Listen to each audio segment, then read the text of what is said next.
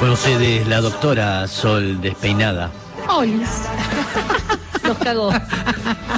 Me gusta. Olis. Está re de dulce. No, Está viendo mucho la familia Ingalls, me dijo. Todas las tardes se ve un dos, dos. Hasta ocho capítulos se está Sí, viendo. hasta ocho, exactamente. Eh, tengo, estoy como con una sobredosis de. eh, empecé a usar para la pollera más larga, como. Me di cuenta que me influye. Como Laura. manera. Está muy parecida a Laura, es verdad. Laura. Se hizo el mismo Laura peinado. Charles era un hijo de su madre, no se olviden nunca. Sí, No, eh, en la vida real. Pero La no, vida no, real, no no, nos otro día. Bueno, bueno, otro día hablamos. Bueno, Sí. ¿de qué queremos, eh, qué, qué tema quería traer hoy eh, para que debatamos? Sí. Un tema obviamente de eh, Sebastián Villa, el jugador Sí. eh, colombiano eh, de, De Boca. Juniors, Sí. Boca, no sé, no sé cómo Boca el Juniors. Boca Juniors. El nombre completo. Eh, bueno, quiero contarles un poco eh, cómo fue el recorrido de la denuncia. Por favor. ¿sí? Eh, y después hacer un pequeño repaso de cuál es la denuncia anterior que tiene y cuál es su situación judicial. Lo que quiero traer es información para posteriormente poder debatir, pero hay que tener algunos datos eh, en cuenta, ¿sí? El primer eh, dato eh, que les quiero contar es esto, digamos, su expareja, sí, eh, que tiene 27 años, eh, tuvo una relación de casi un año con el futbolista, ¿está bien? No, no, digamos, esta última pareja que lo denuncia no, no se conoce su nombre y está bien que eso no suceda, Claro. pero le vamos, a, le vamos a decir la denunciante, ¿de acuerdo? Sí. Eh, declaró durante seis horas todos los hechos de violencia de género que vivió este, con esta persona, así en los que, eh, digamos, sobre todo se concentra en abuso sexual e intento de femicidio. Em, Obviamente, sí, bueno, cero sorpresa, ¿no? Entonces, a partir de esto, eh, la fiscal eh, Pérez, sí, eh, comienza una investigación. Vamos a ver qué es lo que decide hacer la fiscal frente a esta denuncia. Lo primero que hace es pedir testigos. Entonces, la denunciante cita a cinco testigos, cinco personas que pueden testificar que, eh, Que la violencia de género y eh, la- el abuso sexual y el atentado, digamos, el intento de femicidio eh, había sido real. La, esto, la noticia al día de hoy es que estos cinco testigos aparentemente ya habrían declarado algunos y todos habrían declarado a favor de la denunciante. Bien. Esto es un punto eh, importante. Una de estas unas personas que una de estas personas que son testigos es amiga de la víctima y eh, el, el rol que habría cumplido como, como testigo es que habría sido quien acudió al country ubicado en Canning eh, para auxiliarla el día de el día que, que sucede este, Ah. este atentado, digamos que es el 26 de junio del año pasado. ¿Qué hace la fiscal Pérez?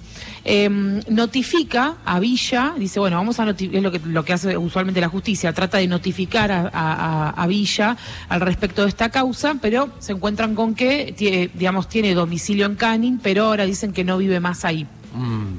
Por lo tanto, eh, la fiscal Pérez decide eh, mandar, digamos, ese, ese aviso, digamos, mandar un oficio a Boca, Sí. para que informe cuanto antes los datos de su empleado con el objetivo de notificarlo. Eso todavía no estaría Nada. llegando. Gracias, Bien. Boca Juniors.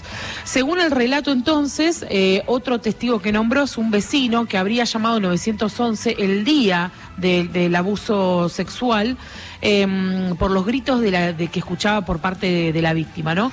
De la denunciante. Eh, esta, la fiscal Pérez también mandó a chequear, digamos, que efectivamente este, en la central de la policía ya estaba el, el llamado del 911. Además de eso, también está. em, eh, tratando de notificarse que efectivamente haya un patrullero que quiso entrar al country en Canning, pero que no lo dejaron entrar, o sea que, vieron que los countries tienen una especie de Sí. custodia interna. Sí. que a veces, claro, seguridad que a veces te deja y no te deja pasar. Mm. Bueno, evidentemente no se podía molestar a Villa mientras abusa sexualmente de su novia, Mm. por lo tanto no dejó pasar eh, a la policía. Pero sin embargo emitieron una solicitud al Ministerio de Seguridad de la provincia de Buenos Aires, de Sergio Berni, para que certifique si efectivamente un patrullero ese día y en ese horario se acercó. Sí. Eh, la justicia, además de todo eso, también intenta saber quiénes entraron y quiénes salieron de ese barrio privado, eh, que- con nombre y apellido, digamos, y quiénes estuvieron ahí. Eh, esos datos fueron todos eh, aportados por la denunciante. Eh, el abogado que asesora a, a la denunciante presentó un documento médico del Hospital Pena Sí. Firmado por una profesional de la institución, fechado el 28 de junio, o sea, dos días después del intento de abuso, Sí. en el que se comprueban lesiones compatibles con abuso sexual, lesiones eh, genitales, ¿está bien? Eh, es por esto que la fiscal Pérez solicitó ya el sanatorio, la historia clínica de la víctima. Lo que estoy contando es, más allá de todo lo, de todo lo que se dice en Twitter y qué sé yo, estamos contando como detalles de, de bien cómo, Sí. cómo fue el, eh, digamos, el día a día de la así. denuncia. Bien. Para que entendamos cómo viene la, la mano, cómo viene la cuestión. Em, ahora, ¿qué sucede? Este. Eh, algunos, eh, digamos, si estos, si estos formularios, digamos, si, si todas estas pruebas eh, comienzan Sí. a recabarse, lo más probable es que haya un pedido de detención para Sebastián Villa, ¿no? Sí. Y, lo, y lo más probable sería lo más lógico. Lo más Sí. lógico, sí. Bien, vayamos un poco al pasado de Sebastián Villa, ¿no? Porque decimos, bueno, a ver, quizás es la primera vez. No, Claro. no. Les contamos que este, esto se entrelaza entonces con una situación anterior. Villa está procesado, sí, elevado a juicio por golpear a su ex, que es Daniela Cortés. Ella sí, Sí. dio su nombre y su apellido. Y en ese expediente, el fiscal eh, Anahuati, perdón, le ofrece al futbolista un juicio abreviado con una pena de dos años en suspenso. Para que pueda acceder a esa, a esa, a es- a esta, digamos, fa- facilidad, este, este privilegio de que sea abreviada la causa, Sí. eso quiero decir, él Sí. tiene que declararse culpable. Culpable. Eso ¿Y? todavía no pasó. Ah, Entonces, eh, por eso, digamos, está procesado, Sí. pero todavía no, eh, no, no, no, no, digamos, no, no- ese, ese, ese, mm, esa situación judicial todavía no, no, no está resolviéndose. Mm. Si él se declara culpable de ese caso anterior, Sí. influiría en el caso actual, porque ya comprobaría el, el antecedente de, eh, de, de violencia de género. Sí, que Mm. igual ¿Me es- hay un antecedente de violencia de género. Lo Sí, que sí, pasa sí, que- pero él pero no todavía está- no, no hay se- condena. claro, si bien está procesado, Claro. todavía no se hizo el juicio. Sí. claro. Bueno, ese es un punto importante eh, a destacar. Eh, recordemos que Daniela Cortés en ese momento tenía 20 años, ¿sí? Eh, y eh, lo, lo acusa primero en redes sociales, sube fotos, eh, fotos de ella golpeada, seguramente las recuerdan de algún lado, y después hizo la, la denuncia.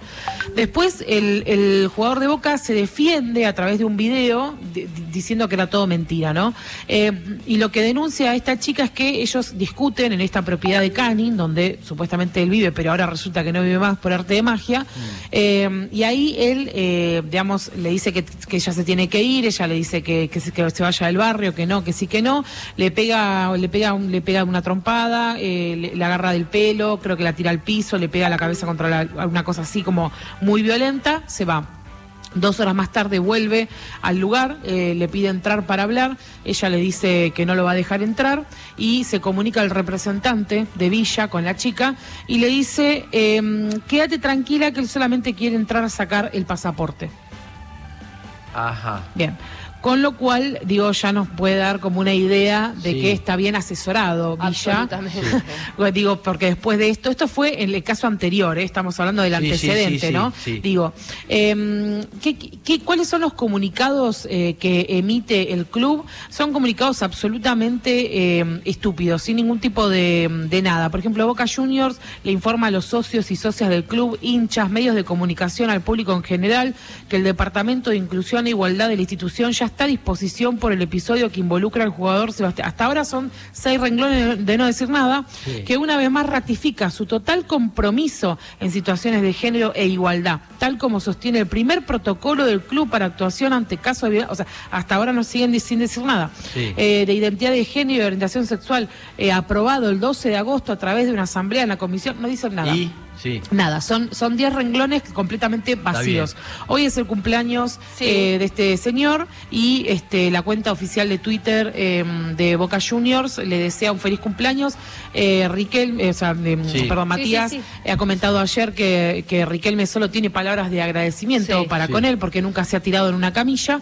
Eh, y este y que ha sido un jugador intachable y demás y que el resto pasa por su vida privada. Para ir cerrando esta columna, Sí. que se me ha extendido un poco, pido disculpas. no. Eh, los casos de violencia de género no forman más parte de la vida privada de nadie. O sea, eso de formar parte de la vida pri- de la vida privada es algo que los feminismos hace 30 años que venimos diciendo que ya no la violencia de género no es violencia doméstica, no son problemas de pareja, porque entonces esto sería el nuevo no te metas.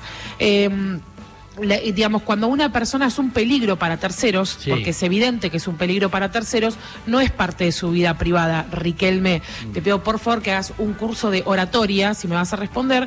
Y segundo, que, que lo que creo es que no solo encubrís, sino que además, este, no, no diciendo, tenías mil formas de lavarte las manos siendo vicepresidente, ¿verdad? Ese es su rol, ¿no? Sí, vice. siendo vicepresidente de, de una empresa que lo tiene contratado, que lo tiene como empleado, tenías mil formas de lavarte las manos, podrías haber dicho 50 cosas, pero no 10 minutos de, de chuparle el culo diciendo todo lo bueno que tiene para terminar diciendo que el resto, el resto, que es querer matar gente, es forma parte de la vida privada de las personas.